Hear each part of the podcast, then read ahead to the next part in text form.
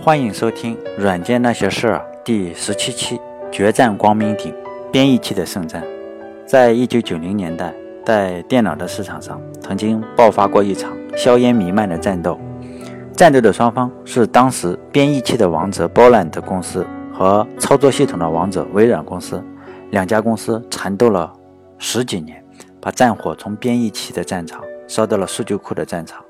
在这场战斗中，波兰德和微软分别使出各自的杀手锏，在打击对手的同时，也把编译器的技术提高到了一个前无古人的境地。命运往往喜欢和人开玩笑。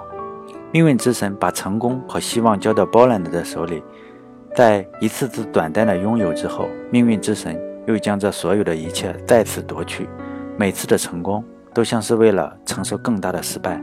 波兰德公司就是这样受尽折磨，一次次的穿梭在悲喜之间。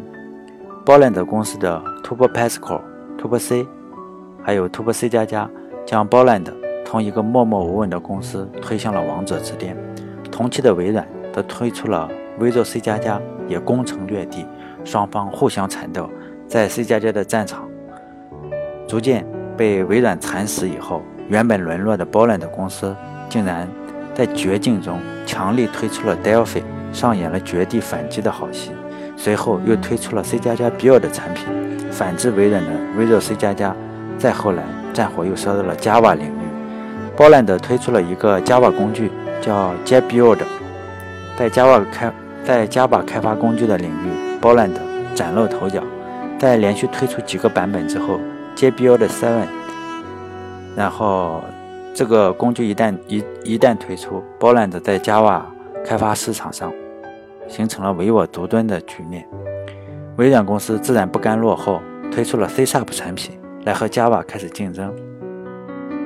毕竟和微软竞争，微软毕竟是这个时代的罗马帝国，Boland 就像不肯过东江的项羽一样，经过了很多年的战斗，在两千零九年因为经营不善。而被其他公司收购，在和微软竞争的这二十多年里，保兰的公司多次绝地反击，打出了精彩的战斗。虽然最后战斗输了，但是仍然是我心中可歌可泣的英雄之一。保兰的公司就是这样，在推出了一个又一个的产品，所有的这些产品最终都散落在历史的角落，被人一个接一个的遗忘。现在谁还能记得？当年那些耳熟能详的名字吗？Turbo C、Delphi、C 加加 Build、J Build，直到现在，连包揽的公司也已经逐渐的被人遗忘。在这场战斗里，我作为编译器的用户被迫参与其中。我在上大学的时候做作业使用的就是 Boland 公司的 Turbo C 和 Turbo C 加加。在当时市场上的集成开发环境主要有两种，一种是 Boland 公司的产品。另一种就是微软的产品，就像所有的故事都有一个美好的开始。波兰的公司成立于1983年，两个创始人，一个叫菲利普·可汗，另一个叫安德斯·海尔斯伯格，这两个家伙到美国创业。这两位兄弟，安德森负责编写编译器，菲利普则负责其他的部分。在这里说一下，论技术的话，安德斯是目前世界上最顶级的工程师。如果算在编译器的方面，就是最顶级，连之一都不用加。创业之前是非常痛苦的，没有资金，可汗就去西餐厅端盘子赚钱，安德斯则在家里拼命地开发 Turbo Pascal。两人开发完毕以后，决定成立一家公司。这两个兄弟当时住在洛杉矶。但是洛杉矶的价格太贵了，于是这两个人打算离开洛杉矶，找个便宜点的地方去创业，然后开车就去找。结果开到了硅谷，汽车没有油了。当时他们就下车，发现硅谷的风景还是不错，于是就选择在这里创业。当时还是一九八三年，硅谷远远没有现在这么热门，仍然属于是一个很不繁华的郊区。这对患难的兄弟从贫困中来，建立了一家令人尊敬的公司。当公司越来越大，这对患难兄弟的周围被越来越多职业经理人所占据。终于，菲利普离开了自己的公司，失去兄弟的安德斯在公司的影响力也越来越弱。没有了当初亲密战友的支援。虽然作为公司的创始人之一，但是安德斯却没有能力抵抗管理层的力量。在一九九六年，一辆豪华的轿车行驶到波兰的公司的门口，轿车的主人要请安德斯吃饭，饭桌上开出了百万年薪的条件。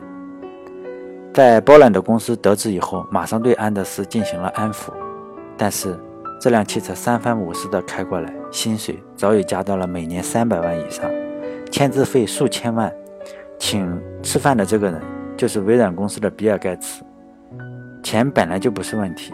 安德斯在备受管理层排挤之后，面对盖茨开出的终极条件，安德斯在微软可以拥有自己的团队，外加任意的资源，也可以任意的发挥。终于，安德斯和微软走在了一起。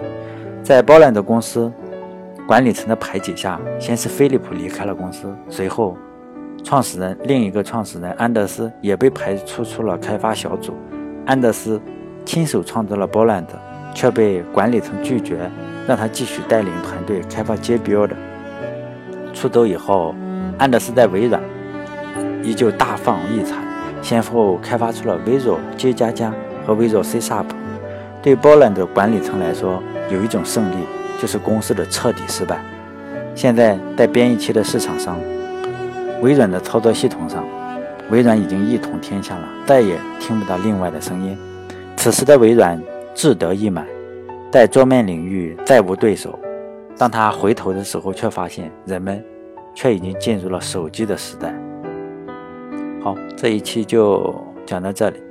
另外，再安利一下，我做了一个视频，放在哔哩哔哩网站上，那个是专门讲技术的，这个地方专门讲八卦的。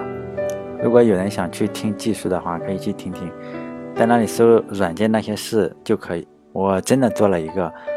嗯，从零开始，一直把一个 app 写到能够上架为止，但现在做了两期，嗯，就这样，就这是广告，好，结束了，谢谢啊。